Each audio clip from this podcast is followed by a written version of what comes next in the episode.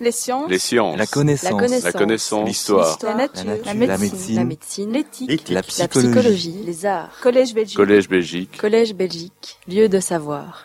Bien, ben, donc, euh, je vous ai fait le plaisir de revenir de Cambridge, mais c'est surtout un plaisir pour moi d'être ici, euh, dans cette salle magnifique en plus. euh, ça, fait un, ça fait un petit peu bizarre de voir mon nom affiché comme ça sur les murs. Euh, je, suis, je suis vraiment heureux d'être ici.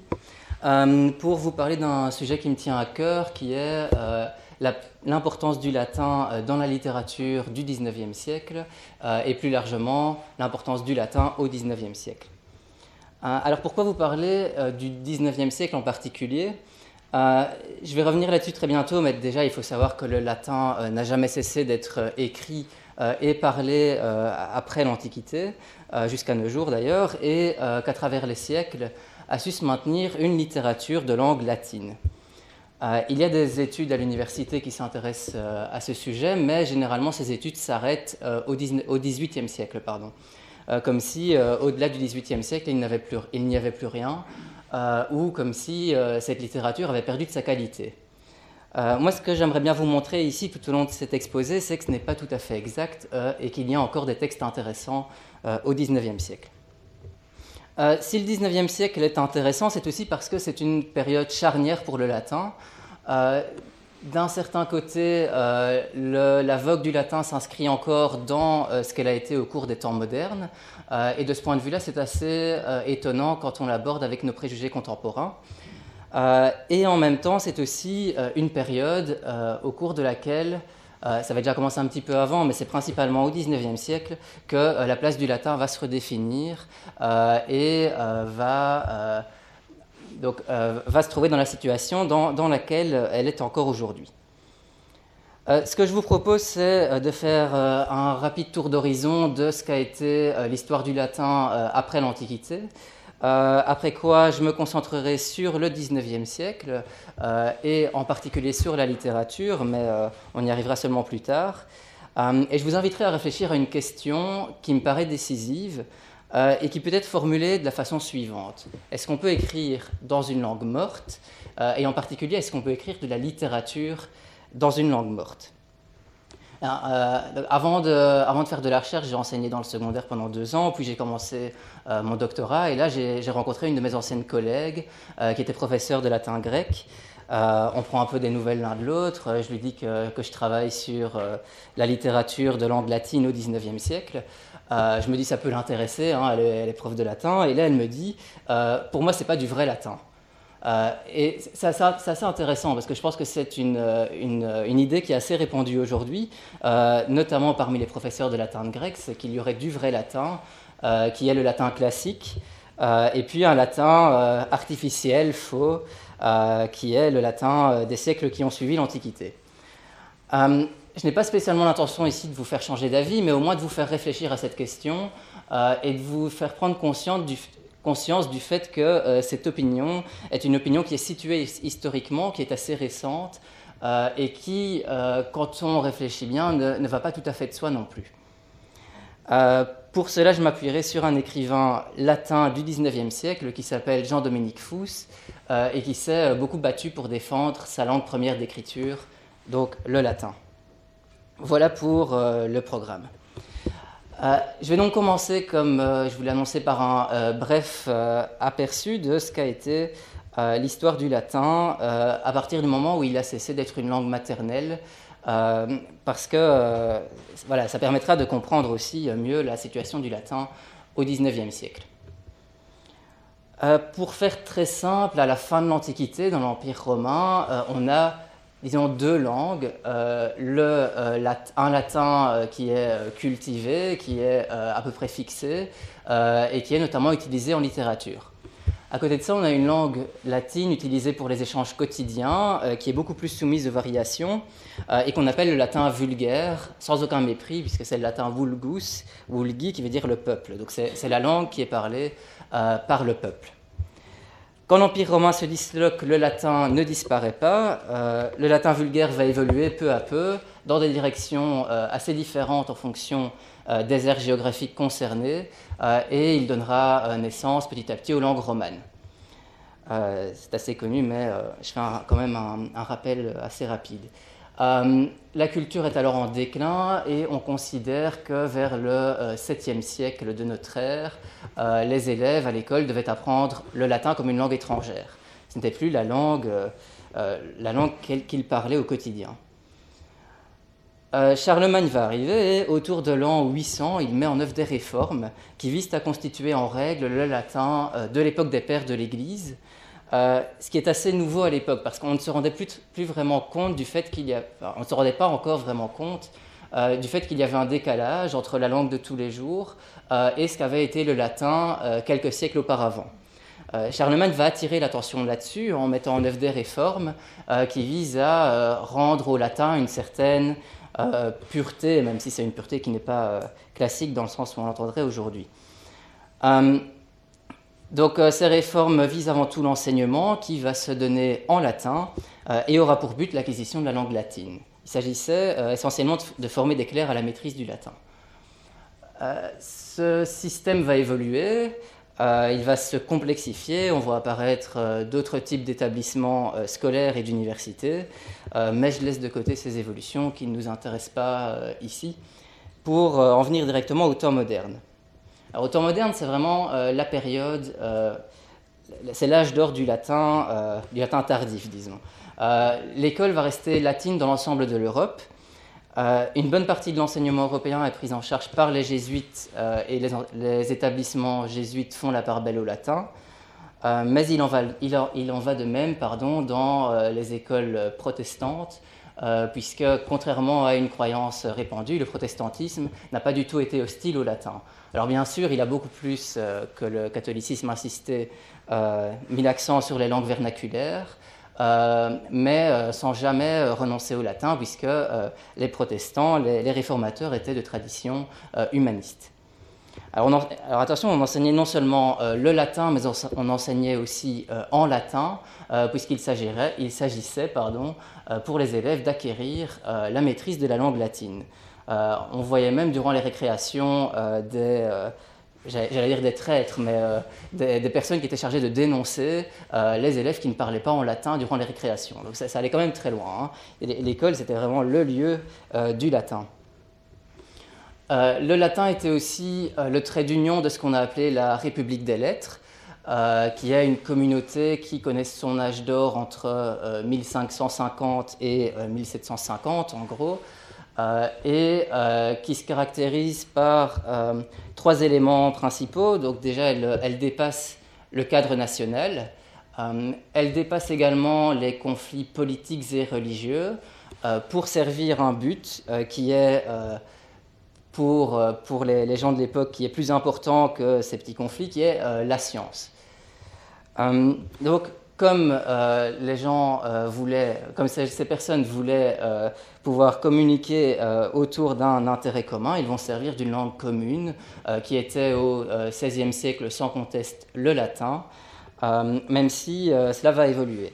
de plus en plus, les, langues modernes vont concurrencer le latin, le français en particulier, mais pas seulement. Cela va, avoir pour conséquence que euh, la République des lettres va se disloquer, euh, puisqu'il devient de plus en plus difficile euh, de, communiquer d'une même voix autour d'un intérêt commun. De la même façon que l'école et la science, l'Église catholique va contribuer à maintenir la vivacité du latin dans l'Europe moderne. donc le latin a longtemps été la langue de l'Église et les, prérogatives du latin auraient pu être concurrencées euh, par l'apparition euh, du protestantisme, mais il n'en est rien. Euh, le Concile de Trente au XVIe siècle va réaffirmer la primauté du latin dans la liturgie et dans l'administration des sacrements. L'Église stipule toutefois que le peuple aurait droit à une explication en langue vulgaire, si nécessaire, et cette tradition va durer très longtemps puisqu'il faut attendre le Concile Vatican II, donc dans les années 1962-1965, pour voir l'Église tolérer l'usage, l'usage du latin, euh, pardon, l'usage exclusif des langues nationales dans la célébration de la messe. Euh, il y, a une chanson de Brassens d'ailleurs qui paraît à, cette époque-là, euh, dans, laquelle il dit Sans le latin, sans le latin, la messe nous emmerde. c'est, vraiment dans ce contexte-là. Hein, il y avait cette idée que le latin permettait aussi d'apporter quelque chose à la messe, un caractère un petit peu sacré. L'Église protestante, je vous l'ai dit, n'abandonne pas du tout au tout le latin. les réformateurs n'hésitent pas à servir du latin, notamment dans leur correspondance, mais aussi dans des ouvrages théologiques. Et l'enseignement, je l'ai dit, continue à mettre l'accent fortement sur le latin. Le latin est encore euh, utilisé pour la diplomatie et euh, l'administration des États. Euh, bah, l'avantage est clair, c'est que quand vous écrivez en latin, vous pouvez communiquer, à l'époque du moins, avec l'Europe entière sans que ce soit la langue maternelle de personne. donc il n'y a pas de question de domination, comme c'est le cas aujourd'hui avec l'anglais. le latin est une langue neutre à l'époque, ce qui est assez, assez pratique. le français va détrôner le latin euh, à partir du euh, traité de Rastatt de 1714, qui est rédigé en langue française. Euh, mais le latin continue d'être utilisé, et assez tardivement, la, la, monarchie des Habsbourg, par exemple, en fait un usage abondant jusque dans les années 1840. On parlait encore latin au Parlement de Hongrie ou au Parlement croate à cette époque. Et puis il y a toute une littérature de langue latine au temps moderne, euh, ces auteurs étaient euh, assez connus en leur temps. Aujourd'hui, on les a un petit peu oubliés au profit des auteurs de langue moderne. Euh, je peux vous citer quelques noms. Il y, y en a sans doute parmi vous qui les connaissent. on a par exemple Agnolo Poliziano, ange policien en français. Jacopo Sanazzaro, Sanazar. Girolamo Fracastoro, Jérôme Fracastor. Marco Girolamo Vida. Michel de l'Hospital. George Buchanan. Jean Second, Johannes Secundus en latin, Marc-Antoine Muret, Muretus, Peter Lotti, Petrus Lottichius Secundus. Ils ont toujours plusieurs noms euh, selon la langue euh, qu'on utilise. Hein. Euh, alors, un polonais, je ne sais pas trop comment on prononce son nom, je vais le faire en français, Matthias Kazimir Sarbiewski, Sarbievius en latin, Jacob Bald, René Rapin, Jean Comire, Jean-Baptiste Santeuil ou encore Jacques Vanière. Euh, ça fait pas mal, euh, pas mal de noms qui ont été souvent oubliés aujourd'hui. Euh, on trouve aussi des poèmes latins composés par des auteurs connus pour leurs œuvres en langue moderne, tels qu'Étienne de la Boétie ou Joachim du Bellay. donc le, latin a pu longtemps jouer un rôle de lingua franca en Europe, et pas seulement en Europe d'ailleurs, mais il ne faut pas non plus faire d'illusions sur les compétences réelles des locuteurs. il y avait finalement assez peu d'élèves qui parvenaient à un, euh, bon niveau, voire un très bon niveau euh, en latin. Euh, c'était seulement une, élite brillante qui, accédait à ce niveau. et même cette élite brillante était entravée à l'international par le problème de la prononciation du latin. Les, Anglais, par exemple, étaient connus pour être assez mauvais dans la prononciation du latin, et ça posait pas mal de problèmes de compréhension. Aujourd'hui, c'est plutôt les Français, mais euh, à l'époque, c'était les Anglais, apparemment. Euh, malgré tout, cette présence obsédante du latin euh, dans le système scolaire n'a pas manqué de porter ses fruits, et on considère que, enfin non, pardon, on considère, on a pu estimer que les, les, textes latins de l'Antiquité sont une masse très faible comparée à l'ensemble des textes latins qui ont été produits au cours des siècles, on estime euh, la, part de textes latins de l'Antiquité à environ 0,01% de la totalité des textes latins qu'on a conservés aujourd'hui. Qu'on a conservés, évidemment. Ça ne veut pas dire qu'il n'y a pas eu plus de textes latins à l'époque classique, mais on en est là. on remarque aussi qu'un tas de gens qui ne comprenaient pas spécialement le latin entretenaient une certaine familiarité avec cette langue puisque euh, le latin était encore parlé à l'Église notamment, et euh, ça, constituait un monde familier euh, pour l'ensemble de la population. Alors ce que je viens de vous décrire ici peut vous sembler très lointain, et vous allez me dire, oui, mais au XIXe siècle, il ne reste sans doute plus rien de tout cela. le latin a complètement disparu, si ce n'est peut-être dans l'enseignement. Alors évidemment, je vous mentirais si je vous disais que rien n'a changé et euh, que le latin connaît encore euh, une vogue assez incroyable au XIXe euh, siècle. Hein. ce n'est pas ça non plus. Mais quand on s'intéresse de plus près à la question, on se rend compte quand même que le latin était étonnamment présent pour l'époque. je vous ai déjà donné un, avant-goût de cette persistance du latin en parlant de la politique linguistique des Habsbourg et du maintien du latin dans l'Église catholique. Je passe rapidement, je vais, vous parler ici très rapidement de l'enseignement secondaire. Euh, parce que, bon, déjà, je ne pense pas qu'il y ait eu euh, beaucoup d'études qui ont été produites sur le sujet, c'est encore un, champ qui doit être exploré. Euh, et en même temps, le fait que le latin soit resté une langue importante dans l'enseignement n'est pas ce qu'il y a de plus surprenant pour le 19e siècle. Ce que j'aimerais signaler à ce propos, c'est que l'aspect général de l'école a assez peu changé en passant des temps modernes au 19e siècle. Alors bien sûr, euh, la place du latin va être de plus en plus contestée. Euh, et ça se traduit notamment euh, en Belgique par la création d'une section professionnelle en 1834 à côté des humanités. Ça, c'était assez nouveau pour l'époque et c'est une évolution qu'on peut constater un petit peu partout en Europe vers la même période. Hum, en général, on introduit des matières nouvelles dans les programmes, on organise un enseignement euh, alternatif sans latin ou avec moins de latin, on cherche à renouveler les méthodes d'apprentissage, mais le latin reste encore le socle euh, de l'enseignement euh, du 19e siècle. Alors, je vais vous donner un seul exemple de cela. en Belgique, dans les Athénées royaux, si l'on additionne le nombre d'heures de cours dévolues par semaine au latin sur l'ensemble d'un cursus, vous prenez euh, une semaine de cours et euh, vous additionnez les nombres d'heures qu'on accorde au latin chaque année. Euh, vous obtenez 57 heures en 1851, 66 heures en 1860 et 64 heures en 1869. à titre de comparaison, le français est à 22 heures en 1851. il y a 34 heures en 1860 et 1869, soit environ la moitié du nombre d'heures de cours qui sont dévolues au latin. Les mathématiques, euh, quant à elles, sont à 20 heures en 1851, 18 heures en 1860 et 21 heures en 1869. L'histoire et la géographie mises ensemble obtiennent 14 heures pour chacune de ces trois années. Euh, et euh, la religion obtient 12 heures. on voit vraiment comment le latin domine largement les cursus dans l'école du 19e siècle. un mot maintenant sur l'université. Euh, le latin avait été euh, longtemps la langue des cours à l'université. Les cours se donnaient en latin.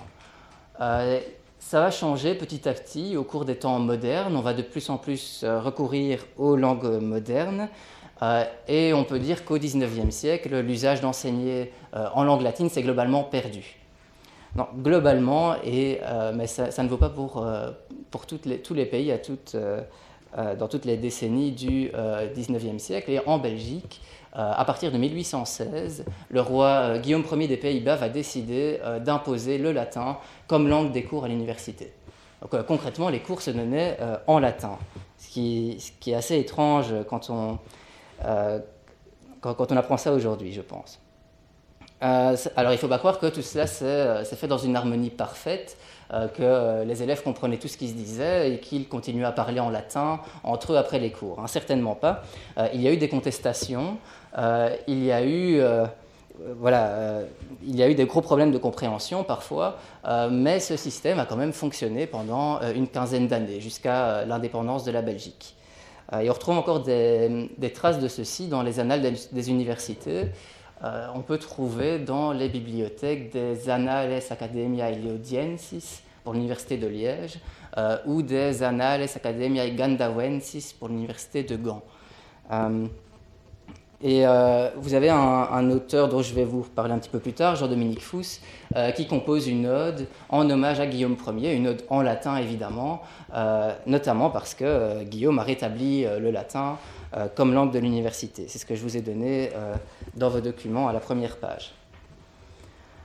Euh, le latin est aussi euh, régulièrement utilisé dans le cadre de diverses solennités académiques. Euh, et on peut citer ici le cas de August Wilhelm Schlegel, que vous connaissez sans doute comme étant l'un des grands représentants du romantisme allemand, des débuts du romantisme allemand. mais il était aussi professeur à l'université de Bonn et il est nommé à partir de 1824 publicus orator de l'université. Euh, c'est-à-dire qu'il était chargé de représenter l'université euh, dans le cadre de solennités académiques euh, en produisant des discours latins. Et il était connu comme un excellent latiniste, hein. lui qui était l'un des, grands modernisateurs de la littérature de l'époque, si je puis dire. alors on pourrait se dire, comme on entend souvent, que l'école est une institution conservatrice et qu'elle est toujours un petit peu en retard sur son temps et qu'au XIXe siècle, voilà, le temps n'est plus au latin. Euh, finalement, c'est uniquement l'école euh, qui, est, qui est favorable au latin. Alors je ne suis pas sûr qu'il faille rejeter du tout au tout cette affirmation, mais il me semble en tout cas qu'il faut fortement la nuancer.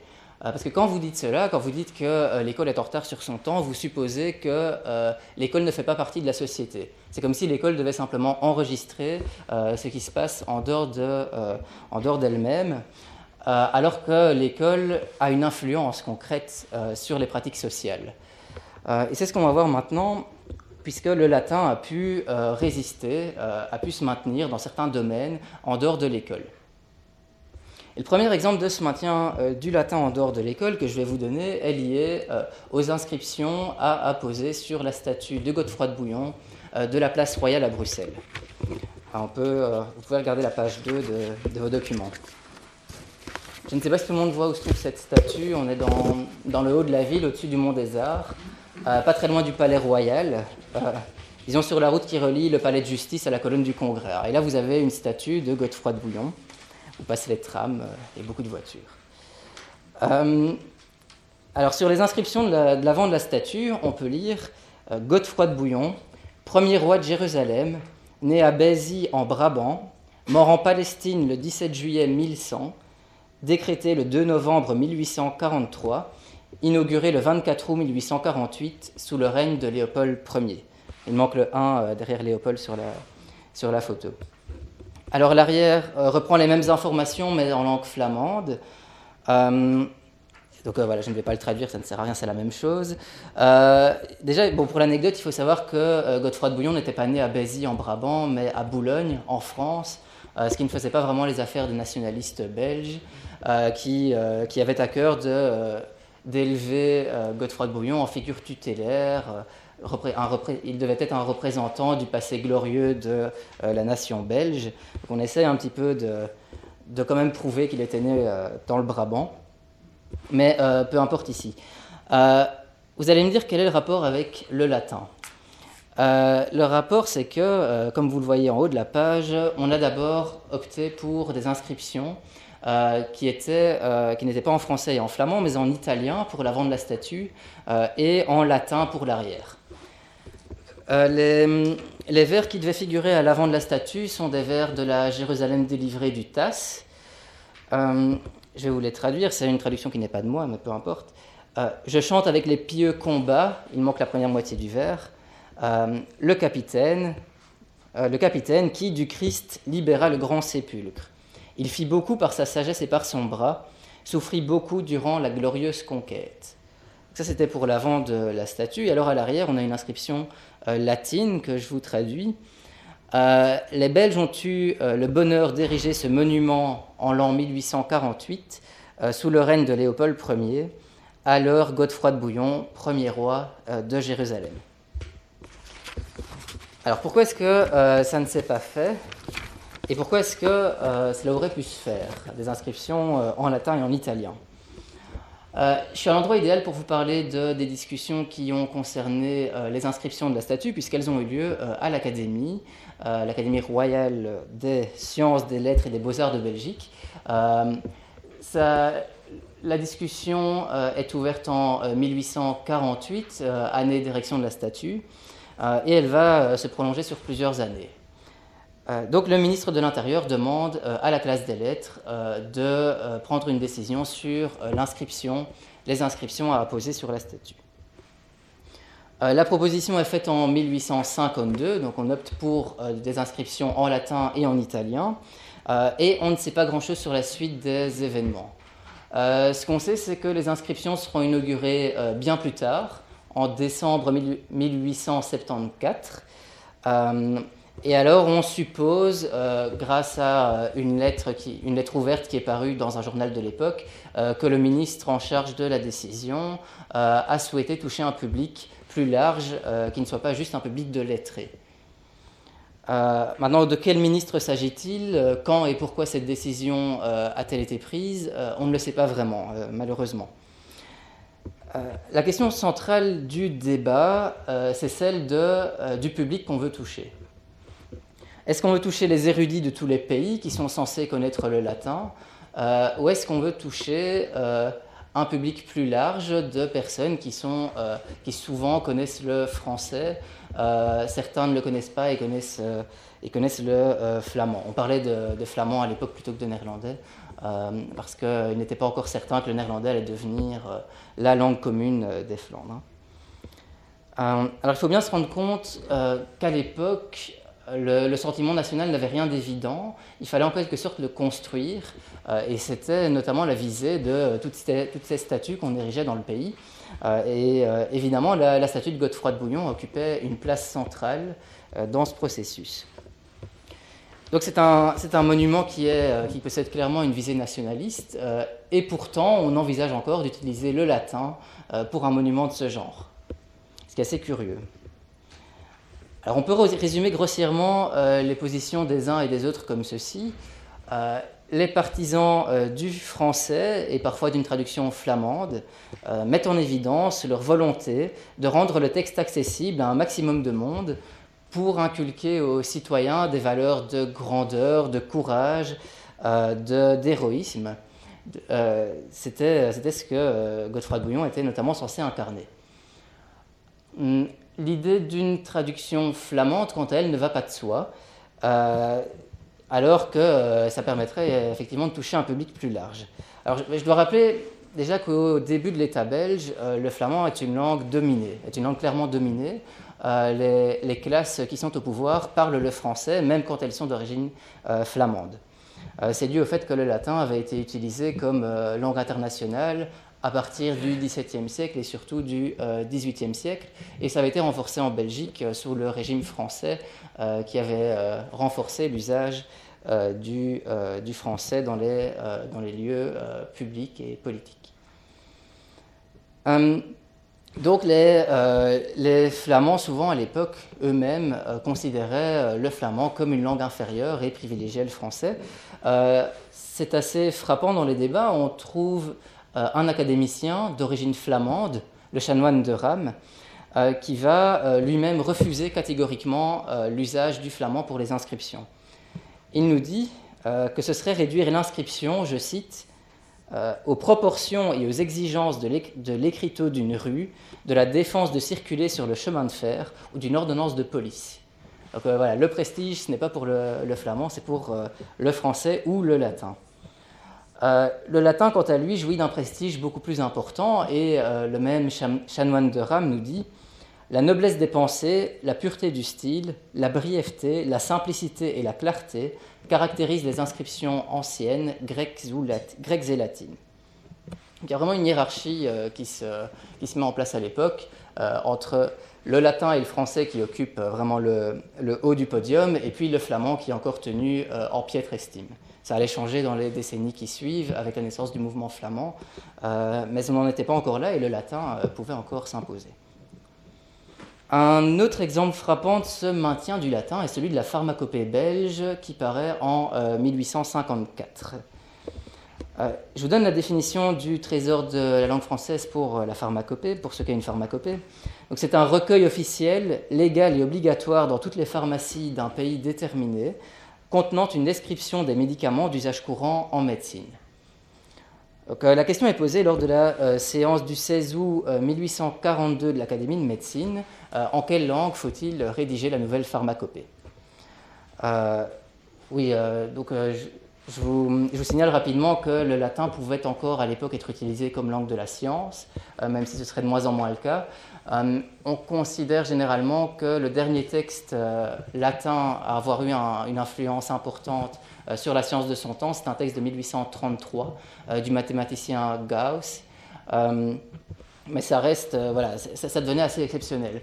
on a encore un texte très important en 1795 du philologue allemand Friedrich August Wolff, qui traite de la question homérique, qui remet en cause l'idée que Homère serait euh, une seule et même personne. Euh, et c'est un texte qui a eu un écho assez incroyable en son temps, et euh, cet écho peut s'expliquer précisément par le fait qu'il a utilisé le latin et a pu ainsi toucher une audience internationale. alors dans le cadre de cette conférence, je ne peux pas faire l'inventaire des arguments des uns et des autres pour ou contre le latin, la discussion est très riche. Euh, je me contenterai de dire que euh, ce qui est en jeu, encore une fois, c'est la question du public, euh, mais que la différence avec le, débat sur les inscriptions de la statue, c'est que le public ne va pas être créé par le choix de la langue, mais on le connaît déjà, ce sont les pharmaciens belges. Donc en, quelle langue faut-il écrire pour que les pharmaciens belges puissent lire la pharmacopée? Le choix le plus évident, à première vue, c'est celui du français. Euh, puisque le français était clairement la langue la mieux connue des pharmaciens belges de l'époque. Euh, et pourtant, ça ne va pas de soi. Euh, d'abord parce qu'en utilisant le français, on risque d'éveiller les susceptibilités des pharmaciens originaires de Flandre. alors on pourrait donner une traduction de, l'ouvrage, mais ça coûte cher, ça prend beaucoup de temps, et c'est une mesure qui est essentiellement d'ordre symbolique, puisque les pharmaciens flamands comprenaient normalement le, le français. Alors on pourrait recourir... Euh, non, pardon. pardon. Euh, oui, voilà. Le, gros problème surtout, euh, c'est qu'en utilisant le français, ça pourrait mener à un abandon du latin. et beaucoup de médecins de l'époque sont encore très attachés au maintien du latin comme langue de la médecine. Alors qu'est-ce que ça peut bien faire, vous allez me dire? Eh bien, c'est absolument central. Le, latin permettait de distinguer euh, le corps médical comme corps professionnel. Alors il n'y avait pas que les médecins qui parlaient latin, mais c'était quand même euh, un de leurs attributs. Euh, une langue, ce n'est pas un simple instrument de communication, c'est bien plus que cela, et on en a déjà eu un, premier aperçu avec le débat sur la statue. Hein. une langue n'est jamais neutre, et au XIXe siècle, le latin est encore pourvu d'une aura très importante. Euh, à tel point qu'un individu qui connaît le latin est souvent euh, perçu comme un être supérieur, euh, et pas seulement sur le plan intellectuel, aussi sur le plan moral. Ah moi, quand j'étais petit, je me souviens que mes, parents, mes grands-parents, s'amusaient parfois à parler en néerlandais pour ne pas que je les comprenne. Hein. c'est un petit peu l'idée, c'est l'idée qu'il y, a des affaires de grands et il faut tenir à l'écart un certain public de ces affaires-là. C'était la même chose avec le latin, c'est-à-dire qu'en utilisant le latin, on excluait un public qui, euh, était jugé euh, trop fragile ou trop stupide pour, avoir accès à, certaines, informations. Hum, on cherche donc à tenir le peuple à l'écart de propos qui sont jugés immoraux ou dangereux et on privilégie dans ce cas le latin. Ce qui va cristalliser euh, les euh, tensions dans le cadre du débat sur euh, la langue de la pharmacopée, ce sont les prescriptions. pourquoi? Parce que on a déjà peur qu'en utilisant le français pour la rédaction de la pharmacopée, on obligera aussi les médecins à rédiger les prescriptions en français, et donc la médecine pourrait déjà perdre un petit peu de son caractère ésotérique. Et ensuite, les prescriptions, c'est ce qui fait le lien entre euh, le médecin, le patient euh, et le pharmacien. Je vous invite à regarder euh, l'extrait que je vous ai donné à la page 3, qui est tiré du bulletin de l'Académie royale de médecine de Belgique. et c'est un extrait du rapport de la commission chargée de de prendre une décision sur la langue de la pharmacopée.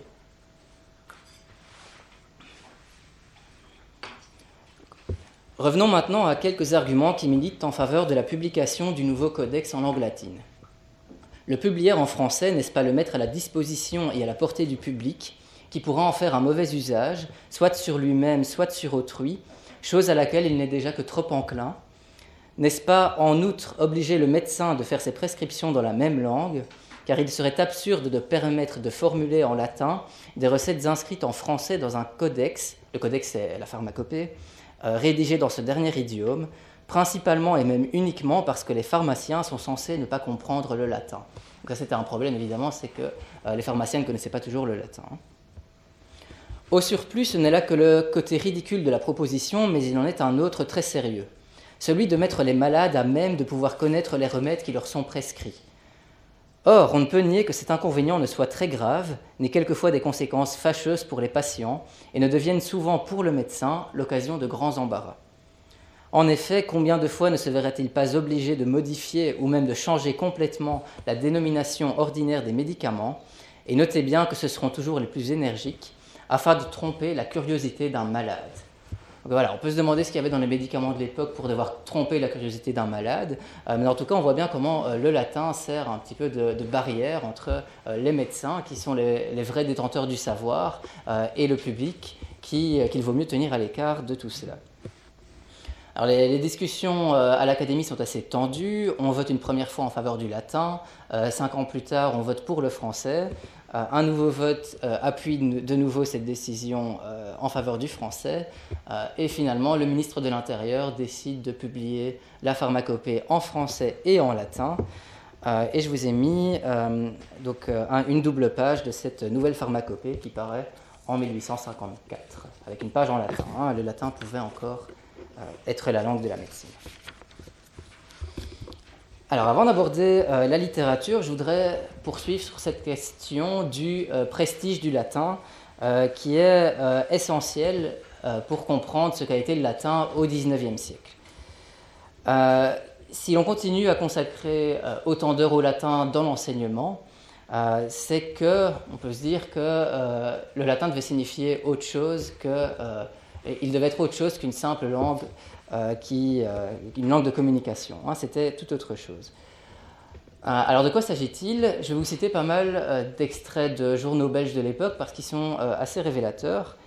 Et je vais commencer par un extrait du Messager de Gand du 30 octobre 1848. C'est un, petit texte dans lequel l'auteur distingue deux rangs dans la société. le premier est réservé aux latinistes, c'est le rang le plus prestigieux.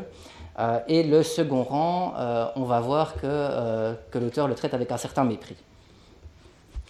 Au second rang, on peut avoir le succès moins brillant, mais plus utile d'un négociant qui, en idée, embrasse le théâtre du monde producteur et consommateur, de l'industriel qui s'enquiert des méthodes et des goûts chez lui et ailleurs que chez lui, de l'agriculteur qui connaît l'organisation des végétaux et acclimate des cultures exotiques.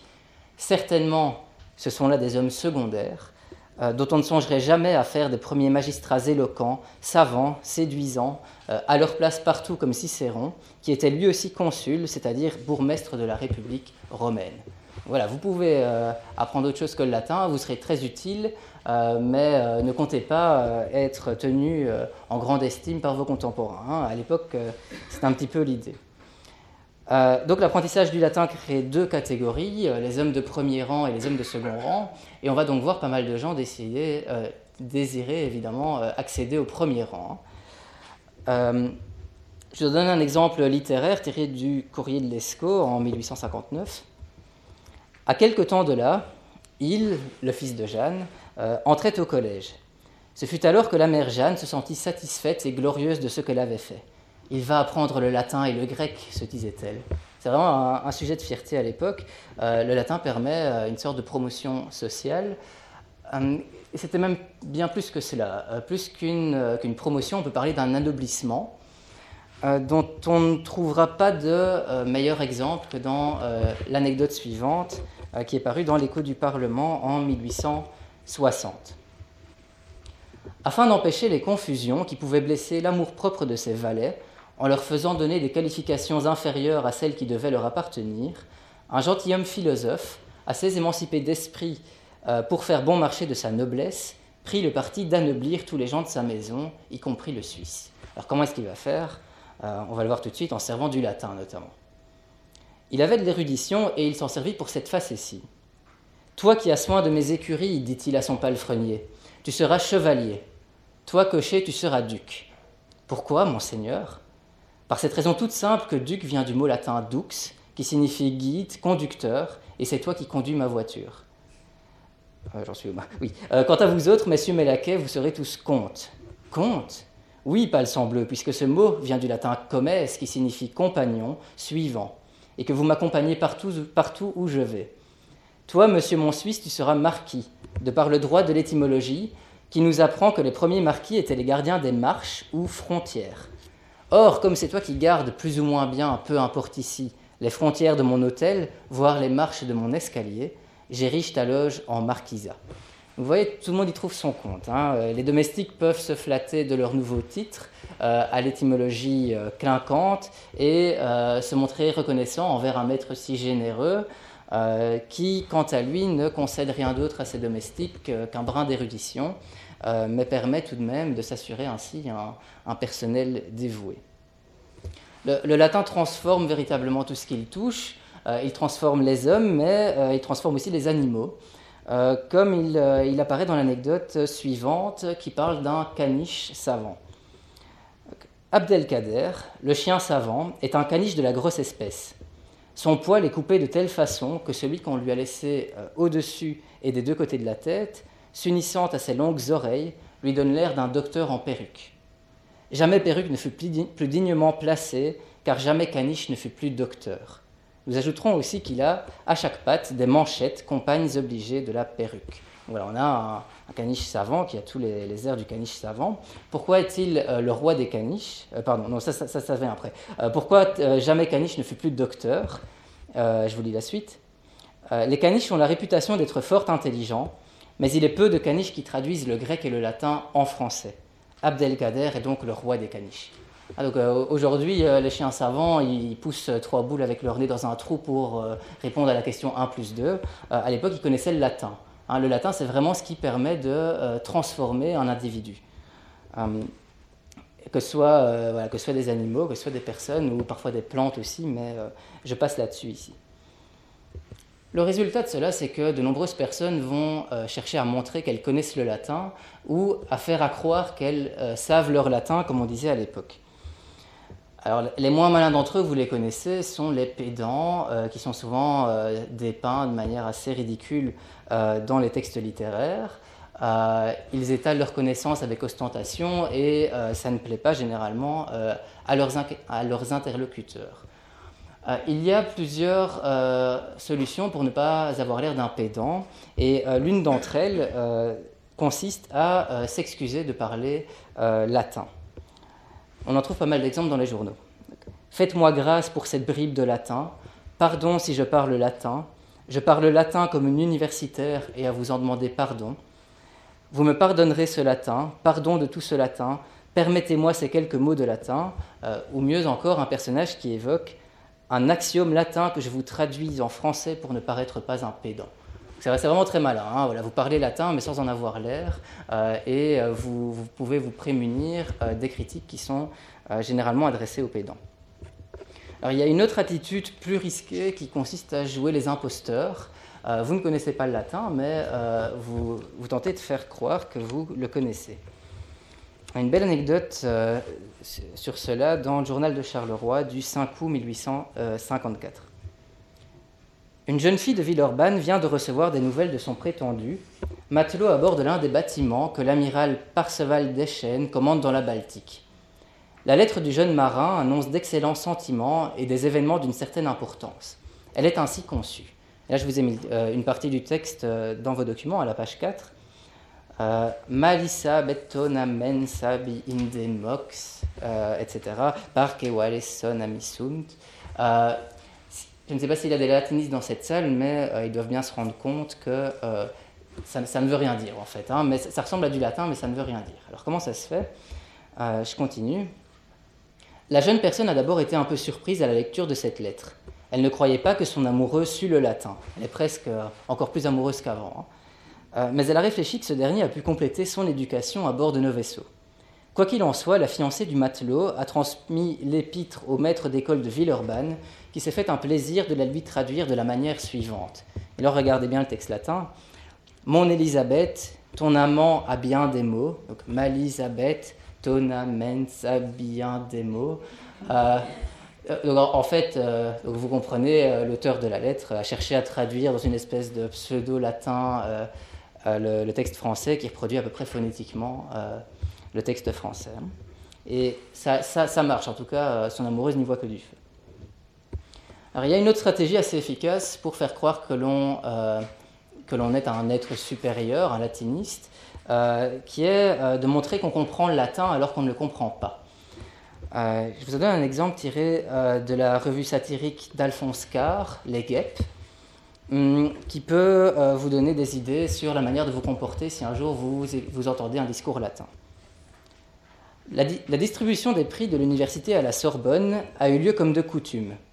C'est un monsieur Collet, professeur, je crois, à Versailles, qui a prononcé ce ridicule thème latin que l'on est convenu d'appeler le discours. Il y a mis la phrase obligée contre la littérature moderne. Ce discours est semblable à tous ceux du même genre, c'est un latin contourné et prétentieux. Et alors c'est là que ça devient intéressant. Les femmes qui ne se croient pas obligées de comprendre se dispensent d'écouter. Puisque à l'époque, les femmes, généralement, euh, si elles connaissaient le latin, elles ne, devaient pas trop le montrer, c'était assez mal vu, c'était réservé aux hommes. Euh, mais les hommes font des mouvements de tête aux endroits que par les débits de l'orateur, ils supposent être les beaux endroits. Ils ne comprennent rien, mais il faut semblant de tout comprendre euh, pour, pour être bien vus de leurs congénères. Bien. Donc voilà, au XIXe siècle, le latin a certes perdu une bonne partie de ses usages, mais il est malgré tout fortement convoité pour les bienfaits symboliques qu'il procure à ses acquéreurs. Alors bien sûr, les vertus, bah, l'idée en tout cas des vertus civilisatrices euh, que, l'on prêtait au latin était loin d'être partagé par tous.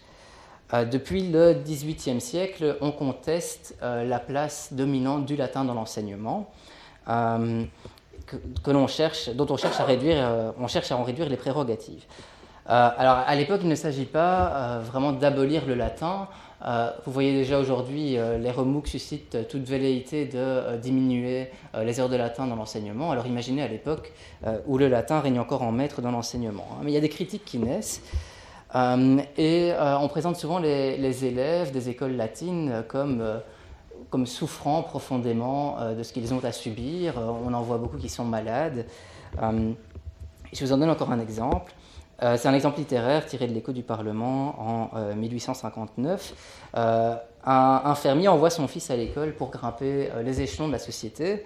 le fermier est très heureux, mais on va voir que ce n'est pas le cas de son fils. À partir du moment où le souffle de l'ennui l'eut touché, il commença de dépérir. Les vives couleurs de ses joues s'effacèrent, une espèce de nostalgie s'empara de lui, et il devint malingre et chétif sous cette atmosphère chargée de latin et de grec. Les, élèves ne vivent pas très bien généralement leur passage à l'école.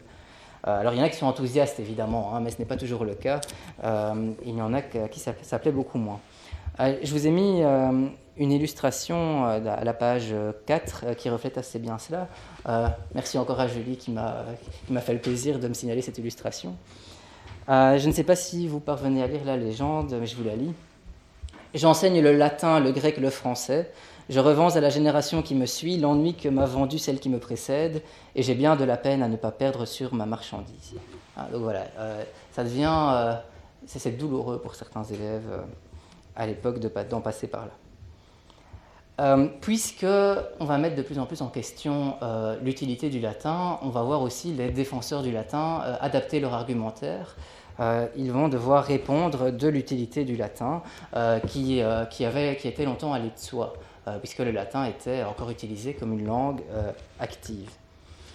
Euh, c'est à partir de là, ça commence déjà au XVIIIe siècle, mais ça s'amplifie, ça commence avant même, mais c'est vraiment au XIXe siècle que ça va s'amplifier. on va considérer que le latin forme l'homme, l'homme complet, que en imposant une gymnastique de l'esprit aux élèves grâce à l'apprentissage des langues classiques, les élèves vont être aptes à tout apprendre, et que donc ce n'est pas grave si euh, les élèves entre guillemets, perdent leur temps euh, à apprendre le latin pendant plusieurs années, puisqu'ils n'en apprendront que mieux d'autres disciplines par la suite. C'est vraiment à cette époque-là que ça naît, et ça naît dans un contexte très particulier. Donc, voilà, ce que, ce que je voulais déjà vous faire voir, c'est que si, si l'on veut qualifier le latin de langue morte au XIXe siècle, on ne peut le faire que dans un sens très précis, euh, et euh, en disant donc que le latin n'était plus la langue maternelle de personne. Mais on voit quand même que le latin euh, restait d'une certaine manière vivant. vivant. on continue à l'utiliser dans des contextes de communication précis. et parfois même, on, en faisait un usage vivant, c'est-à-dire qu'on pouvait transformer transformer le latin tel qu'il avait été jusque-là. Et c'est ce que je vais voir avec vous maintenant en vous parlant de la littérature de langue latine au XIXe siècle. donc on connaît parfois quelques cas isolés de, vers latins au XIXe siècle. vous, en avez, peut-être déjà entendu, entendu parler. On peut citer un, poème de, Baudelaire paru dans Les Fleurs du Mal, euh, Les Franciscae Meae Laudes. Euh, on sait aussi parfois que Rimbaud a composé euh, dans sa jeunesse à l'école des vers latins, assez intéressant. ou encore, on connaît parfois les, poèmes latins de Giovanni Pascoli, qui est un, grand poète italien de la fin du siècle. Euh, et qui, à côté de son œuvre euh, en langue italienne, a aussi composé euh, toute une œuvre de langue latine à laquelle il accordait beaucoup d'importance. Mais si on connaît généralement ces, textes, ces, rares exemples de, vers latins, ce n'est pas tellement parce que ce sont les seuls ce n'est pas du tout même parce que ça aurait été les seuls exemples de vers latins de l'époque, euh, mais c'est parce que ces auteurs sont déjà connus pour d'autres choses que leur vers latin. Baudelaire, euh, grand poète français, Giovanni Pascoli, grand poète italien. Euh, on cite parfois aussi le pape Léon XIII, c'était un pape, c'est pour ça qu'on le connaît évidemment. mais on ne s'intéresse que rarement au vers latin en tant que tel. quand on s'intéresse de plus près à la question, on remarque en fait qu'il y avait beaucoup de vers latins qui étaient produits à l'époque, vraiment beaucoup. Je vous, donne euh, deux exemples d'études récentes qui, euh, qui, ont pu montrer euh, cela. On a une thèse de doctorat qui a été défendue en 2015 par Romain Jalabert, qui était consacrée au vers latin en France au XIXe siècle. c'est une, thèse de doctorat qui se compose de trois volumes, et un de ces volumes, complet, est une bibliographie des vers latins produits à l'époque en France, et il compte 299 pages. C'est euh, assez, impressionnant. Euh, alors évidemment, il n'y a pas que des textes intéressants là-dedans, euh, il y a beaucoup de vers scolaires notamment, mais déjà il y a des vers scolaires qui peuvent être intéressants et il y a eu aussi des textes qui ont été produits, des textes qui ont été produits en latin pour eux-mêmes et qui souvent présentent un certain intérêt. Un autre exemple en Allemagne, Bern Platzdach, qui, qui tient un site internet, Pantoya, euh, qui euh, recense des, traductions euh, latines et en grec ancien de poèmes en langue vernaculaire. La, grande majorité de ces traductions sont en latin et pour le 19e siècle, on compte, tenez-vous bien, 1845 traductions latines. et cela ne s'arrête pas avec le 19e siècle. Hein. Si, si l'on prend en considération la période qui va de 1801 à nos jours, on trouve 2356 textes. C'est assez énorme.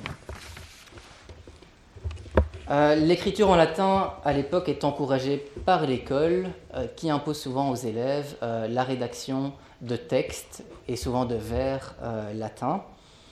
Il existe des concours qui récompensent les meilleures productions, mais pas seulement dans le cadre scolaire. Il y a aussi des concours qui, s'émancipent de ce cadre. Dont le plus célèbre est le Kertamen Poeseos Latinae d'Amsterdam. On, appelle aussi parfois le Kertamen Höftianum du nom de son fondateur, Jacob Hendrik Höft.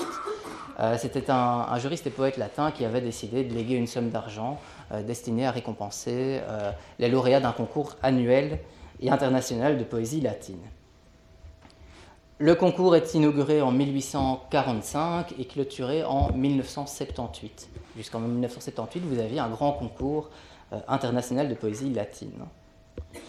Euh, les Italiens se distinguent tout particulièrement dans ce concours euh, et Pascoli notamment, dont je vous ai parlé, rafle 13 médailles d'or et si Magna Laus, on pourrait dire les félicitations du jury, hein, quelque chose comme ça, entre 1892 et 1912.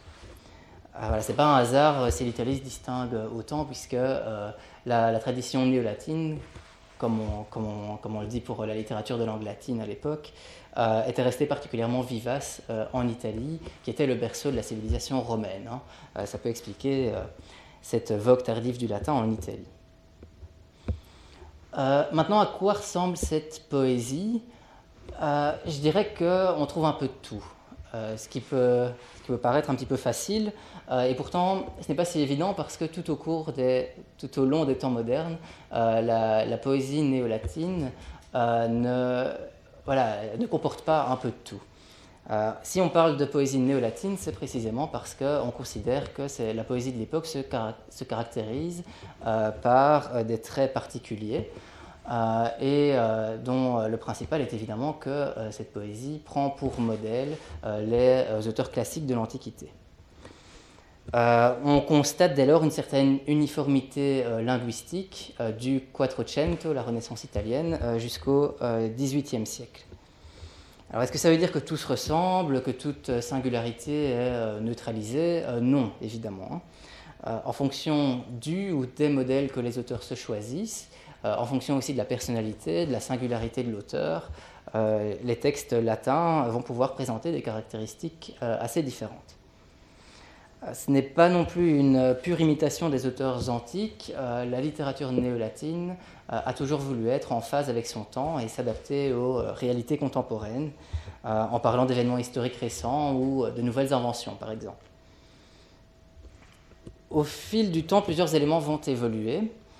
Le premier, et c'est pour certains chercheurs la raison principale pour laquelle cette littérature va péricliter, c'est une, une, exigence croissante de correction formelle.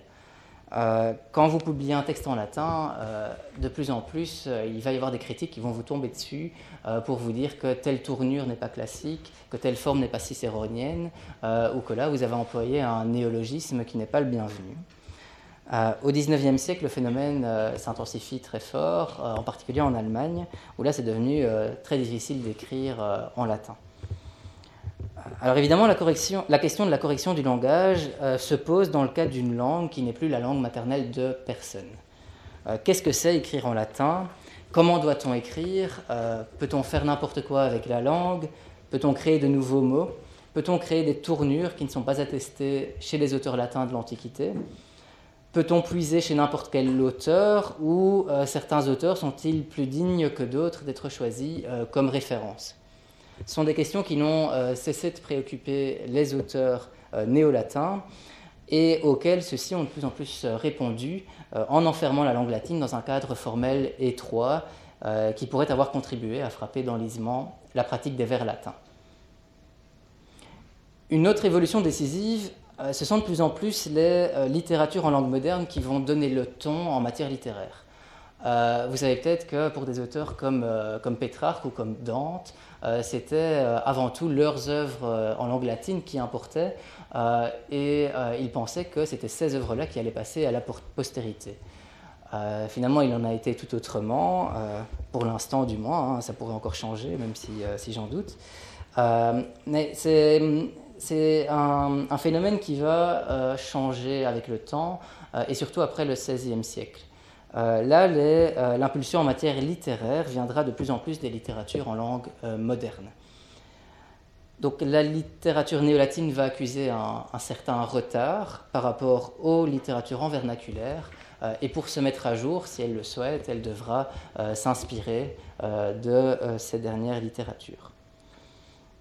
En parallèle, la littérature néolatine, qui était résolument européenne, va progressivement s'enfermer dans un cadre national, euh, et on peut considérer que euh, toutes ces, ces, évolutions sont pleinement accomplies euh, autour du 19e siècle.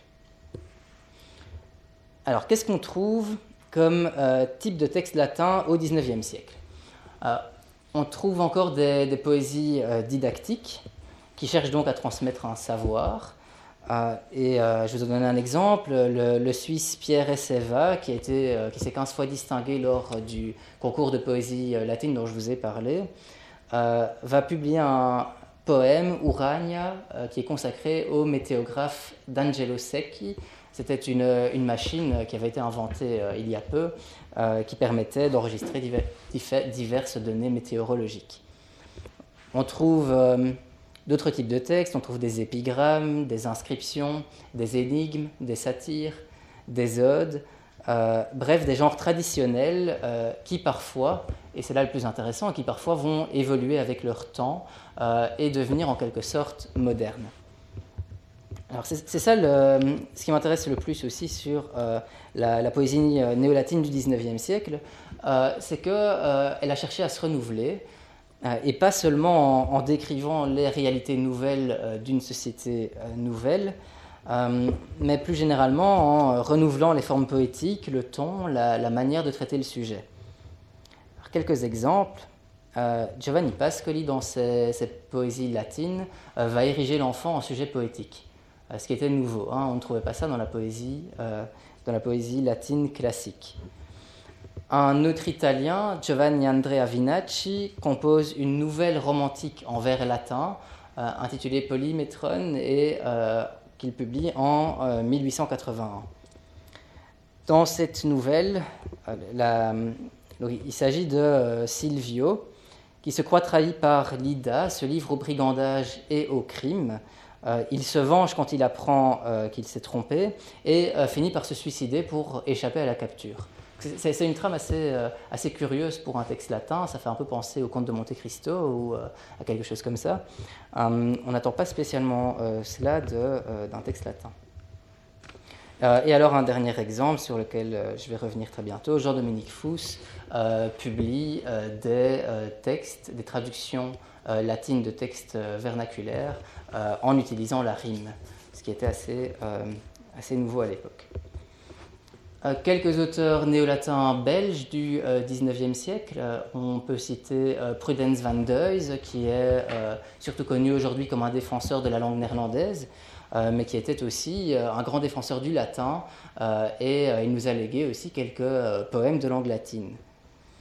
On peut citer aussi euh, Jacques-Joseph de Glim, qui donne une traduction euh, latine de l'art poétique de Boileau euh, en 1817, ou encore Jean-Baptiste Guillaume Camberlin d'Amougy, qui se distingue par des poèmes de circonstances à sujet politique, dont on retrouve une partie dans ses Miscellanea de 1828. Bien. on va passer maintenant un peu plus de temps et euh, je terminerai avec lui, euh, sur Jean-Dominique Fuss, euh, qui est donc un auteur d'origine allemande. Il est né en Allemagne, il a été éduqué, formé en Allemagne. Il passe quelques années en France et arrive en Belgique en 1817, où il est appelé pour enseigner à l'université de Liège les antiquités romaines et la littérature ancienne.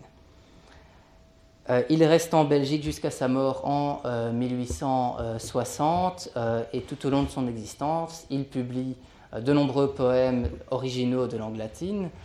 il publie des traductions latines de poèmes en langue vernaculaire. Et il compose également de longs traités dans lesquels il défend sa langue première d'écriture. J'aurais beaucoup de choses à vous dire sur l'œuvre de Fous qui qui me semble très intéressante et qui pose pas mal de questions euh, sur ce que ça veut dire d'écrire en latin euh, au XIXe siècle. Euh, mais donc je vais m'en tenir à quelques éléments qui permettent de nourrir la réflexion de départ que je vous avais annoncée. Donc est-ce que c'est possible d'écrire encore dans une langue morte au XIXe siècle? Alors peut-être que certains d'entre vous se disent, voilà, c'est bien beau tout ça, mais à quoi bon écrire encore en, en langue latine? Euh, ce n'est plus la langue maternelle de personne, euh, on ne peut plus écrire correctement dans cette langue, donc, et euh, de toute façon, c'est quelque chose d'un petit peu artificiel, puisque le, naturel réside dans les langues modernes, dans la langue du peuple. Donc on en revient à la, question du faux latin dont je vous parlais en introduction. En fait, si vous, pensez de la sorte, il faut savoir que votre opinion est euh, directement euh, l'héritière euh, de celle de Nicolas Boileau, de, d'Alembert, de Voltaire ou encore de l'allemand Herder. donc c'est une position qui est, qui est certes tout à fait légitime et respectable, mais qui est assez récente en fait. et au XVIe siècle, on n'aurait sans doute jamais entendu personne nous dire que, que, voilà, que ce n'est pas possible d'écrire en latin. Euh, je, vais, passer en revue les, critiques euh, que font les auteurs que j'ai cités euh, et on va voir ensuite comment Jean-Dominique Fous y répond. Alors dans une lettre, Nicolas Boileau dit ceci. C'est une étrange entreprise que d'écrire une langue étrangère quand nous n'avons point fréquenté avec les naturels du pays Et je suis assuré que si Terence et Cicéron revenaient au monde, ils riraient à gorge déployée des ouvrages latins des Fernel, des Saint-Nazare et des Muret. Donc trois, trois auteurs néo-latins. c'est une idée que Boileau va mettre en forme dans un dialogue des poètes. c'est un texte assez court, assez peu connu aujourd'hui, mais qui vaut la peine d'être lu parce qu'il est assez amusant, même s'il si, n'épargne pas les, les auteurs néo-latins. Donc euh, dans ce texte, qu'est-ce qu'on trouve euh, Il y a Horace, le poète euh, latin, qui décide de parler en, français. parce qu'il dit, voilà, après tout, pourquoi pas, puisqu'il y a bien des Français aujourd'hui qui, se mettent à parler, à écrire en latin. Apollon qui est avec lui, il, apprend la nouvelle, il, n'était pas au courant, et il, veut convoquer les, poètes français qui, qui, écrivent en latin pour en apprendre plus sur le sujet les, poètes, euh, les poètes arrivent, ils sont accompagnés d'un, livre euh, qui s'appelle Ravisius Textor. Euh, en fait, c'est, le nom de l'auteur d'un, manuel de l'époque qui, devait aider les poètes à composer des vers latins en leur donnant des épithètes qui, permettaient de compléter les vers. Si, vous voulez, c'est un peu l'équivalent de notre dictionnaire de rimes. Hein. On, prend, on prend son livre pour s'aider à terminer des vers. Euh, là déjà, Boileau euh, émet une petite euh, critique qui n'est pas très sympathique. il fait parler le livre qui nous dit que ces auteurs néo-latins ne peuvent se passer de moi. c'est pas très sympathique. Hein. C'est l'idée que les, poètes néo-latins doivent composer des vers à l'aide de leurs outils, un petit peu comme des écoliers à qui l'on impose une tâche en classe. Alors il y a un poète qui veut rendre hommage à Apollon, il se met à improviser des vers latins euh, et il est bloqué pour finir son vers. Euh, donc fort naturellement, il se tourne vers, euh, vers le livre qui lui suggère l'épithète bicornis. Et le poète répète bicornis. Sauf que l'épithète désignait Apollon et en faisant ça, il donne des cornes à Apollon, puisque ça veut dire qu'il y a deux cornes. Apollon commence à être de plus en plus exaspéré. Euh, et ça s'amplifie aussi par euh, le fait que Horace il raconte un petit peu n'importe quoi. Euh, dans, sa bouche, le sable devient de l'arène, de arène en, latin. la ville de Paris, c'est la cité de Paris, et le pont neuf, le pont nouveau. donc Apollon, voilà, il en a ras-le-bol, il veut punir les poètes latins, il les chasse de son domaine, et la punition suprême, c'est qu'il les condamne à lire tous les vers les uns des autres, ce qui ne semble pas vraiment les enchanter.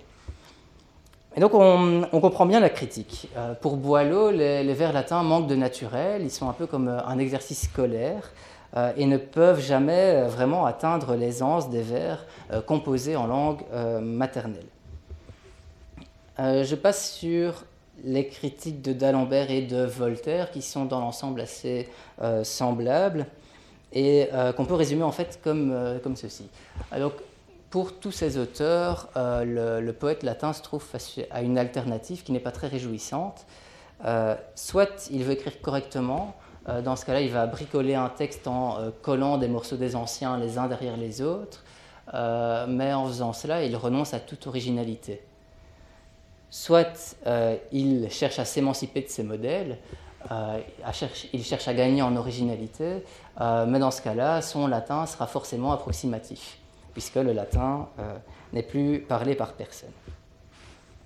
Alors qu'est-ce que Fous va répondre à cela? Euh, D'abord, il affirme sa foi absolue dans la connaissance euh, qu'ont les philologues du latin. Je vous ai mis un extrait de son œuvre en langue latine que je traduis directement en français. Il nous dit Personne ne doute de ce que les textes des Grecs, aussi bien que des Romains, du point de vue de la connaissance de la langue, sont compris correctement et complètement par les spécialistes des langues anciennes. Euh, en d'autres termes, il s'agit de dire que euh, l'on peut se référer aux ouvrages de grammaire ou de lexicographie, euh, ainsi qu'aux textes des anciens, pour acquérir un savoir suffisant qui va nous permettre d'utiliser la langue latine correctement. ce qui me semble très intéressant, c'est que Fous va établir une comparaison avec les langues modernes qui donne à réfléchir. Ce que Fous va nous dire, c'est que le poète néo-latin ne se trouve pas finalement dans une situation euh, différente euh, de celle dans laquelle se trouve le poète en langue moderne. Pour Fous, tout, poète, enfin, tout écrivain est confronté à une langue étrangère quand quand il doit écrire de la littérature. Et effectivement, quand vous donnez à des élèves en secondaire à lire Madame Bovary, par exemple, souvent au début c'est difficile. On sent que les élèves doivent se familiariser avec une langue qui n'est pas la leur. Hein. ce n'est pas vraiment leur langue maternelle. Fous nous dit, et je traduis l'extrait suivant, qu'il reste donc au néo-latin ce précepte. Ils doivent fonder leur pratique d'écriture sur les modèles classiques, en joignant l'étude de la grammaire à la lecture des textes.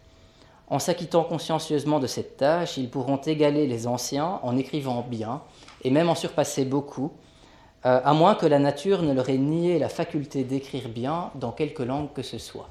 Hein, la dernière proposition est vraiment euh, la plus importante. À moins que euh, à moins que la nature ne leur ait nié la faculté d'écrire bien dans quelque langue que ce soit. C'est vraiment l'idée que si vous écrivez mal en latin, c'est que de toute façon vous auriez écrit mal dans une autre langue.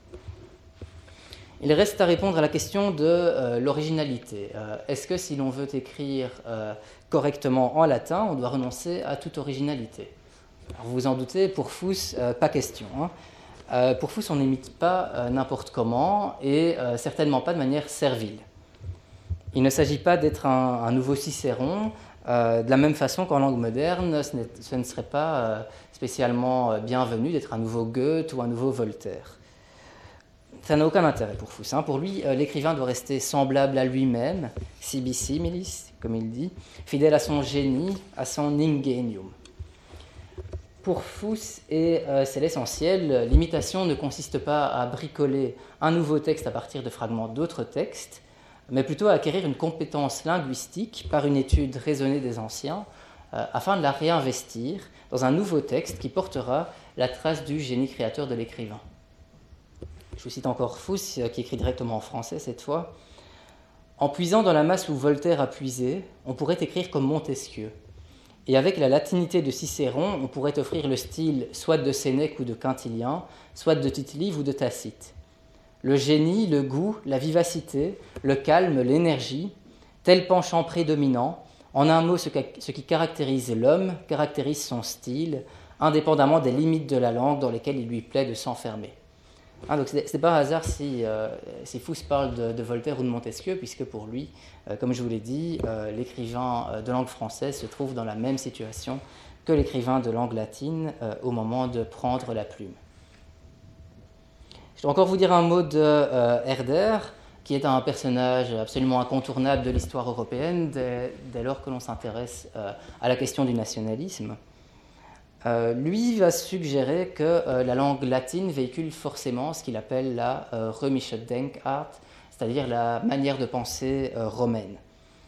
pour Herder, la, la, langue est inconcevable sans le peuple au sein duquel elle s'est développée. Euh, ce qu'il n'est pas le premier à le dire, mais ce qui était une petite révolution à l'époque, euh, puisqu'on euh, considérait souvent que la langue était, et là c'est la conception qu'Aristote se de la langue, l'instrument universel de la raison. Ce qui veut dire que n'importe qui peut se servir d'une langue sans qu'on y perde rien. On retrouve cette nouvelle conception herdérienne de la langue, entre autres sous la plume d'un critique de l'œuvre de Fous, qui écrit euh, horrifié, et je vous le lis en français, c'est écrit en allemand. Il ne voit la langue que comme un instrument mécanique dont on se sert selon son bon plaisir. Euh, pour lui, c'est absolument choquant. Euh, et on pourrait s'attendre à ce que Fous réfute cette objection qui, qui, paraît absolument insupportable. Et pourtant, Fous va nous dire ben oui, c'est évident en fait que, la langue n'est qu'un instrument mécanique dont on se sert selon son bon plaisir. Euh, il y a vraiment deux conceptions de la langue qui s'affrontent. Hein. Il y a celle d'Aristote et euh, une nouvelle conception qu'on pourrait qualifier de nationaliste euh, qui naît avec Herder. Les, prises de position de Fous vont se traduire par des réalisations concrètes sur lesquelles je ne peux passer ici que rapidement.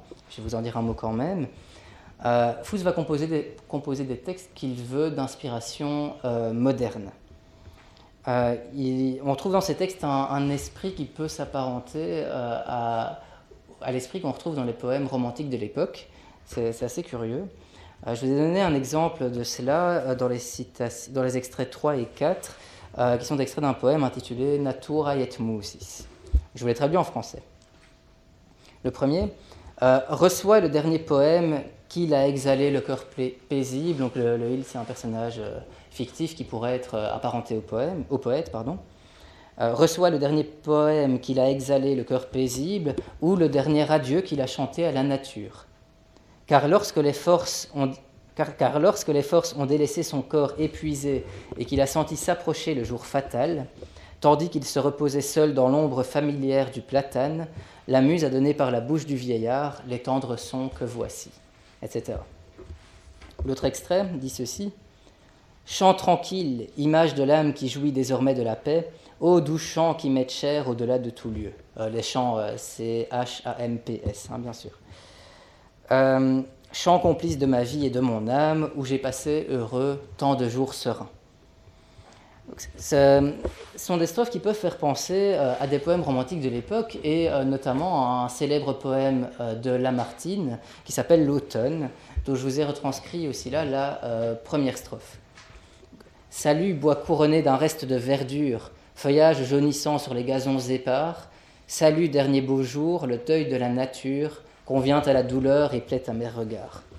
Dans, les deux cas, on retrouve le même ton plaintif, le même sentiment de fusion entre la nature et les sentiments du, poète, pardon, euh, et bien sûr l'idée d'un deuil qui est chanté au plus près de la nature. Sur le plan formel, euh, là c'est dans ces euh, traductions que Fous va se montrer le plus audacieux. Et je vous ai retranscrit euh, un poème de Fuss qui est une traduction de euh, Der Königin Toul de Goethe euh, en latin et que Gérard de Nerval avait traduit également. on ne va pas, pas s'intéresser à ce texte-là dans le détail ici, mais ce qui doit vous frapper directement, c'est l'usage de la rime, ce, qui, ce qui à l'époque était totalement nouveau. Euh, Baudelaire, par exemple, utilise la rime dans les euh, Franciscae Meae euh, Laudes, des Fleurs du Mal. mais dans ce cas-là, c'est encore normal, puisque le poème de, Baudelaire s'inspire de la poésie religieuse. la rime était totalement tolérée dans la poésie religieuse de langue latine. dans les contextes sérieux, normalement, la rime était totalement bannie de la poésie latine. donc Fous pose un acte fort en utilisant la rime, euh, et il va d'ailleurs la, défendre à plusieurs reprises dans des euh, traités euh, consacrés à, l'usage de la rime en poésie latine. Est-ce que c'est le premier à avoir utilisé la rime dans de la poésie à visée sérieuse? On ne le sait pas. mais en tout cas, il a pu contribuer à rendre à la rime ses lettres, de noblesse par son œuvre. Bien. donc cette tradition latine, dont j'ai tenté ce soir de vous faire voir l'importance, euh, s'est jusqu'à nos jours. Je vais vous emmener très rapidement euh, quelques exemples. Euh, d'abord, pour ceux que ça intéresse, on peut paramétrer Facebook pour que le site soit en langue latine. bon, après, c'est plus difficile de retrouver l'endroit où changer la langue si, si, vous ne, si, vous ne, maîtrisez pas bien le latin. Hein. Euh, mais en tout cas, c'est possible. Alors, vous avez euh, une version de Wikipédia en langue latine également. Je vous en ai donné euh, une page, un exemple à la page 7. il y a en Belgique une revue intitulée Mélissa. J'ai cru comprendre qu'il y avait des représentants de cette revue dans cette salle.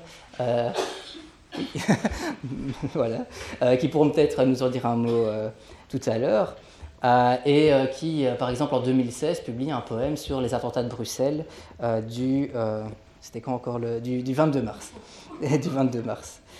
alors toujours en Belgique, dans le Brabant wallon plus précisément, on a une école qui vise à inculquer aux élèves la maîtrise active de la langue latine. C'est Scola Nova dans le Brabant wallon. Je vous, ai donné, un article qui traite du sujet. Et alors, euh, il y a des livres en langue moderne qui ont été traduits en latin. Euh, Harry Potter, Harryus Potter, vous avez euh, Winnie l'ourson, Pinocchio en bas, Pinoculus, le petit Nicolas à la, dernière page avec la galerie des personnages, le combat des chefs d'Astérix, Bonjour Tristesse de François Sagan, etc. Il y en a d'autres. Pardon De Tintin aussi, voilà. alors, je pense qu'on ne peut pas mettre sur le même pied euh, la pratique active du latin au XIXe siècle et au XXIe siècle. Aujourd'hui, c'est une pratique qui est assez confidentielle. Euh, souvent, les gens qui pratiquent les vers latins se connaissent entre eux, euh, mais il y a peu de gens qui savent qu'on écrit encore en latin. Au temps moderne, il en va tout autrement. le latin a quelque chose de familier. il imprègne profondément le monde social. avant tout parce que c'est la langue de la liturgie catholique, mais pas seulement. Euh, c'est une situation qui est favorisée par euh, l'importance euh, qui est accordée au latin dans l'enseignement. On pourrait dire d'une certaine manière que le XIXe siècle assure la transition entre la situation des temps modernes et la situation actuelle. Mais attention, quand je parle de transition, ça ne veut pas dire qu'on passe de manière linéaire d'un point A à un point B, et c'est ce que j'ai cherché à vous montrer tout au long de mon exposé. J'aurais pu parler aussi d'une période de crise ou d'une période de flottement euh, pour souligner l'indétermination profonde des changements historiques et euh, le désarroi dans lequel on se trouve à l'époque. Hein. On ne sait pas ce qu'il va advenir du latin. Je vais reprendre l'exemple de la littérature. Euh, le point A, c'est la littérature néolatine et ses codes. Le point B, c'est l'abandon de la littérature de langue latine au profit des langues vernaculaires. Alors on n'est jamais totalement entré dans cette phase, mais aujourd'hui cette littérature est devenue beaucoup plus confidentielle. Euh, et alors, euh, entre euh, ces deux points, on a encore de nombreuses tentatives de renouvellement. et une foi dans l'éternité du latin et sa résurrection prochaine, qui est rendue plausible par les usages sociaux que le latin conserve encore. Le cas de Fous est particulièrement intéressant, puisque dans son œuvre, Fous va compose, donc compose de nombreux poèmes de tradition classique, euh, mais aussi des poèmes qu'il veut euh, imprégner d'un esprit nouveau euh, et des traductions qui sont totalement novatrices sur le plan formel. On retrouve cette même diversité dans les critiques de l'œuvre de Fous, dont je ne vous ai pas parlé ici. Mais donc certains auteurs vont se moquer des efforts de Fous pour réhabiliter la langue des Romains. D'autres vont donner leur approbation, féliciter le poète et l'encourager à continuer dans cette voie. Euh, et d'autres encore, qui sont pourtant des défenseurs notoires de la cause euh, latine, euh, vont se moquer des innovations formelles de Fous qu'ils ne jugent pas conformes aux œuvres des anciens. Ou pour certains, même Fous serait trop moderne en quelque sorte. Les hommes ont fini par trouver étrange, sinon ridicule, une pratique que de nombreux siècles ont acclamée. comment peut-on écrire en latin s'exclame-t-il, sauf faute de vraiment s'interroger? Pourtant, l'obsolescence du latin n'était en aucune façon programmée. Euh, elle ne s'est imposée que lentement, à la faveur de luttes sans cesse réitérées, euh, dont l'issue ne pouvait être connue d'avance. L'histoire est-elle allée ou non dans le bon sens? Chacun en décidera à sa guise. Je vous remercie pour votre attention. Les sciences. La connaissance. La connaissance. L'histoire. La, nature. La, médecine. L'éthique. La, psychologie. Les arts. Collège Belgique. Collège Belgique. Collège Belgique. Lieu de savoir.